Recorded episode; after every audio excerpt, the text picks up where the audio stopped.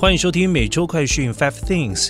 澳洲报告显示，中国多项关键技术研究反超美国，因担忧中国崛起、半导体技术外流，美国出台芯片法案，将芯片制造转移到美国本土。此外，共和党州相继推出禁止中国人购买地产的提案，但是数据显示。在拥有美国地产的国家当中，中国仅排第十八名，而加拿大位居榜首。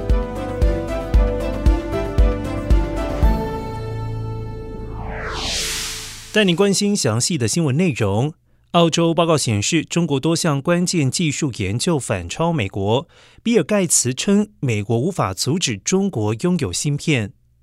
澳洲的一项报告显示，中国研究人员在三十七项技术上领先美国人，其中包括了国防、太空、机器人、能源、环境、生物技术、人工智能、先进材料和量子技术等领域。然而，担忧中国崛起，美国已经出台芯片法案，将芯片制造转移到美国本土。而根据《金融时报》二号报道。关于美国的芯片法案，微软创始人比尔盖茨在接受采访时表示：“美国永远都不可能阻止中国拥有芯片，这样做的结果会使得中国投入大量时间和资金来研制自己的芯片和软体。”他还表示：“世界上最重要的关系是美中关系，所以仍然希望美国和中国能够更好的相处。”再来带您关注到的是，中国有超过三十八万亩的美国农地，但是加拿大购地千万亩最多。近日，中国人投资美国土地引来国会的关注。而根据农业部二零二一年报告显示，中国拥有约三十八万四千亩美国农地，面积约为两个纽约市，分属三百六十六批权状，总值二十一亿元，由一百四十六名投资人拥有。不过，报告指出，在一百零九个拥有美国农地的国家当中，中国仅排第十八名，而加拿大拥有一千两百八十万亩农地，名列榜首。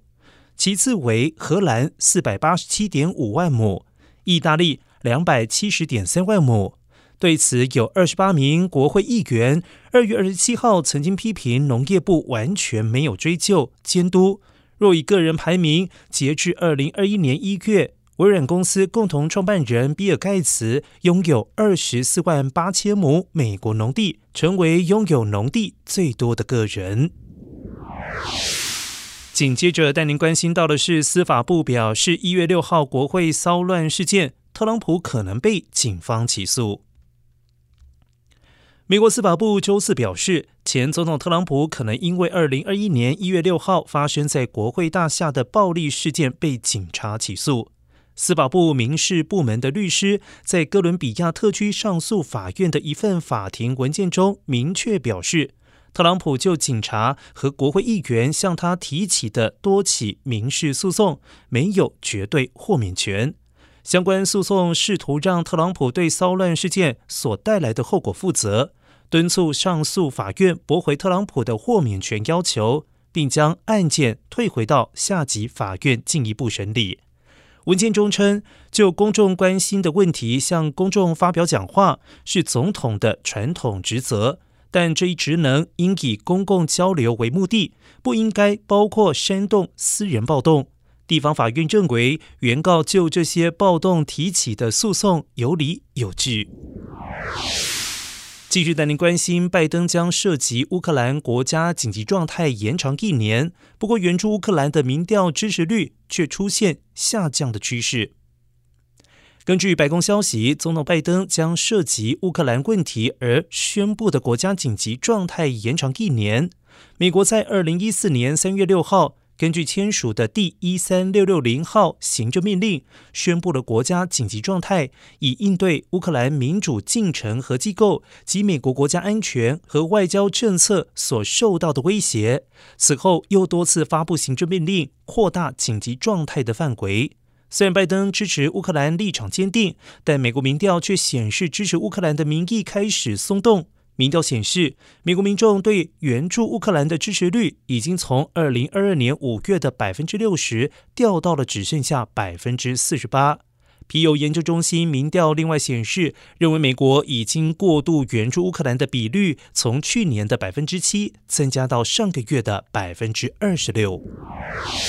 新闻最后带您关心到的是冬季风暴席卷加州，州长纽森宣布十三个县进入紧急状态。加州近期受到冬季风暴的袭击。为了更好的支援受影响最严重的地区，州长纽森宣布，包括洛杉矶县、圣伯纳蒂诺县等十三个县进入紧急状态，并且部署国民警卫队前往支援。在受灾最严重的圣伯纳蒂诺县，当地的积雪高达七英尺，导致道路受阻、管道冻结和食物短缺。圣伯纳蒂诺山脉地区主要靠着旅游和休闲为经济支撑，而当地约有八万人口受到这一次极端气候的影响。另外，同样受到暴风雪影响的优胜美地国家公园，部分的地区积雪高达数英尺，园方宣布无限期关闭，这也是一年之内该国家公园第二次闭园。以上是今天的每周快讯 Five Things。更多完整新闻内容，请关注凤凰每周台微信、Instagram、脸书、小红书、TikTok、YouTube、Twitter 等各社群平台。